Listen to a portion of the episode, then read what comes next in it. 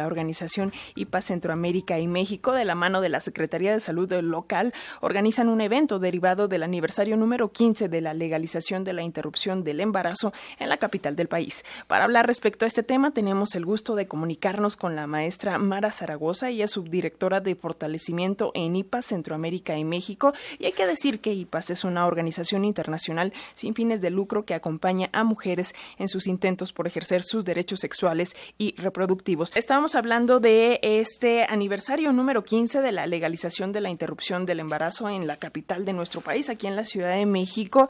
Sabemos que están eh, pues eh, promoviendo un evento con motivo de estos 15 años, pero antes de pasar de lleno a todos los detalles eh, de, de, este seminario, quisiera preguntarte cuál ha sido el trayecto y los pasos para llegar al punto en el que estamos en este momento, 15 años de la legalización de la interrupción del embarazo en la Ciudad de México y apenas en 2021 eh, de condiciones similares en Hidalgo, Veracruz, Baja California y Colima. ¿Qué nos dices?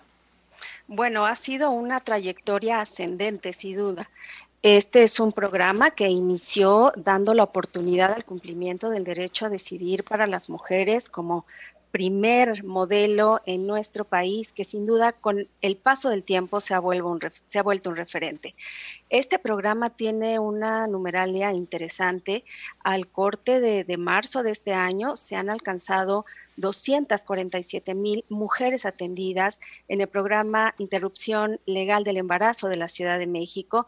Y bueno, en esta trayectoria se han aprendido grandes lecciones de cómo las mujeres pueden perfectamente identificar este servicio como un derecho y hacer uso de él en el momento que lo necesitan. Entonces, creo que este es un modelo que además está sirviendo para otros estados en el país y sin duda para otros países en la región a lo largo de estos años, en donde pues personal de salud de otros países ha venido a explorar, a entender, a estudiar y aprender de este modelo. Entonces, creo que hay motivo importante de celebración. Además de avances eh, médicos, ¿no es así, Mara? O sea, vaya, los procedimientos eh, y las eh, intervenciones, el acompañamiento también psicológico, todo el acompañamiento a las mujeres, pues se ha ido fortaleciendo, ¿no es así? Totalmente. Eh, y de hecho me parece que parte importante de la trayectoria del programa de interrupción legal del embarazo de la Ciudad de México ha sido desterrar algunos mitos que se tenían. Por ejemplo, que pues las mujeres iban a acudir por el solo hecho de existir una ley que les permitiera interrumpir su embarazo. Y bueno, por supuesto que en estos 15 años varios de esos mitos han quedado derribados. Eh, este es un procedimiento altamente seguro, que es quizá una de las primeras premisas que hay que señalar eh, cuando no se habla del aborto, cuando no se estudia eh, y, y, no se difunde esta posibilidad, pues es difícil reconocer todas las ventajas que puede ofrecer para la vida de las mujeres. Entonces, es un procedimiento altamente seguro, los índices de mortalidad por aborto inseguro han disminuido, pero también es un procedimiento que ofrece a las mujeres la oportunidad eh, de transitarlo de manera eh, saludable, es decir, no hay una afectación a la salud mental y el acompañamiento que se da en los servicios es un acompañamiento respetuoso que legitima la necesidad de la mujer de interrumpir un embarazo y por lo tanto no es un servicio que esté vinculado con afectaciones a la salud mental de las mujeres. Y este me parece un mensaje poderoso. Las mujeres pueden tener afectaciones emocionales justamente cuando son atendidas de manera irrespetuosa, poco sensible, enjuiciándolas. Eso por supuesto que afecta y esa parte pocas veces es, es revelada. Así que hay muchos aprendizajes de este programa a lo largo de los años. En este camino ascendente que señalas, eh, que señalas Mara, ¿qué queda pendiente? Vaya, porque eh, si bien hay avances, ah, estos, ah, estos 15 años han dejado aprendizajes, como bien lo dices, ¿qué queda pendiente? Sí en lo legal, pero también en cuanto, eh, pues no sé, a la comprensión del tema por parte de la ciudadanía, tal vez no tanto en la Ciudad de México, pero ¿qué pasa en otras entidades del país?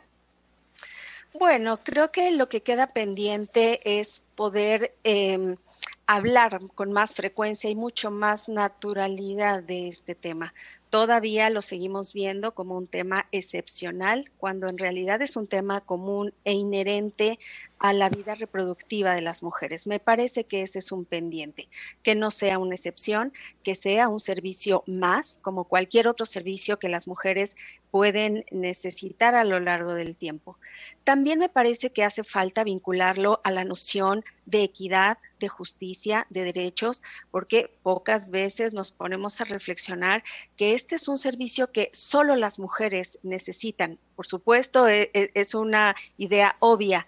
Sin embargo, hay que, hay que pensar cómo al facilitar los servicios de interrupción legal del embarazo, en realidad estamos ah, dando cumplimiento a una serie de derechos como la autonomía, la equidad, la justicia, y me parece que todavía hace falta eh, hablar más de esto en el resto del país creo que otros pendientes pueden tener que ver con los tiempos que estamos viviendo.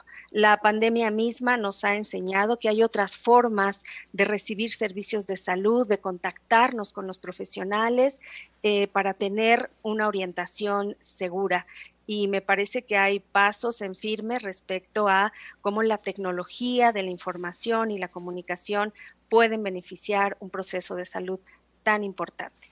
Ahora sí, maestra Mara Zaragoza, cuéntanos, danos todos los detalles de, este evento de 15 años de Lile, de la interrupción legal del embarazo, 15 años haciendo historia.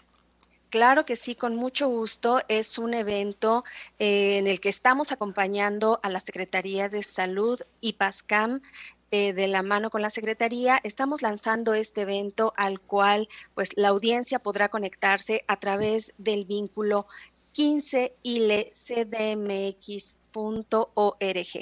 15 con número cdmx.org. Y bueno, este es un evento en donde nos vamos a encontrar con diversas mesas de historia, de análisis, de reflexión acerca de lo que se ha aprendido en este programa. Vamos a, este es un formato como una línea del tiempo viva, en la que las primeras mesas del día 26 se van a concentrar en reconocer la historia de ILE, quiénes han sido las y los actores fundamentales, cómo fue posible que se diera este cambio en la Ciudad de México, cómo han avanzado los servicios, sus primeros logros, pero también y más importante, qué se está haciendo actualmente y cuál es la proyección hacia el futuro. Vamos a tener una serie de eh, invitadas e invitados de diferentes campos que han sido fundamentales en el cumplimiento de este derecho organizaciones como GIRE, Católicas por el Derecho a Decidir, de DECER, pero también representantes de organismos como ONU Mujeres, eh, como el Comité para la Eliminación de la Discriminación contra la Mujer, es decir, representantes de niveles eh, de decisión que, bueno, impulsan lo que puede ser el futuro de la interrupción legal del embarazo. También nos acompaña, por supuesto, eh, la doctora Oliva López, secretaria de Salud de la Ciudad de México, y bueno, diferentes personalidades y sin duda es importante también reconocer que van a ser parte de este evento em, organizaciones comunitarias que van abriendo paso a otras vías de acceso para la interrupción legal del embarazo, como es esta vía de acceso tan importante que es el nivel comunitario, en donde las mujeres se van transmitiendo información y apoyo para poder acceder a este derecho. Vamos a develar una línea del tiempo, eh, materiales fotográficos. Entonces, bueno, esta es una fiesta, es una celebración acompañada de reflexión y una proyección a futuro. Padrísimo. 26 y 27 de abril, entonces, en un evento híbrido que vamos a poder seguir. Si escribimos en cualquier buscador 15 ILCDMX, ahí nos va a aparecer la información, ¿no es así? Así es, y es importante que se registren. Este es un evento en el que al dar clic en este vínculo les va a aparecer eh, un formato para que puedan registrar su asistencia, porque además una parte interesante de este evento es que vamos a tener espacios y momentos eh, para poder interactuar con la audiencia. Entonces, bienvenidas y bienvenidos todos a este espacio y a celebrar el cumplimiento de este derecho. Maestra Mara Zaragoza, subdirectora de Fortalecimiento en IPA Centroamérica y México, muchísimas gracias por compartirnos toda esta información y pues nos vemos en el evento 26 y 27 de abril. Muchísimas gracias.